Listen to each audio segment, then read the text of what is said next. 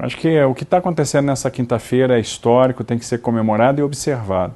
Significa a vitória da regulação contra a inexecução.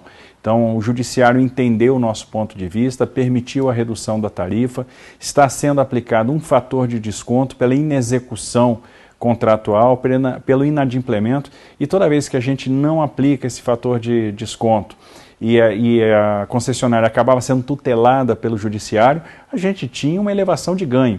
Então a concessionária estava ganhando dinheiro em cima da insatisfação e do sofrimento do usuário. Esse tempo acabou, o judiciário percebeu, nos deu razão e agora a gente está aplicando o fator desconto e com as portas abertas para novas sanções, inclusive para decretação de caducidade. Então, há de se tratar o usuário com mais respeito e os contratos devem ser cumpridos e essa vai ser a obstinação e o objetivo do Ministério da Infraestrutura, mostrar que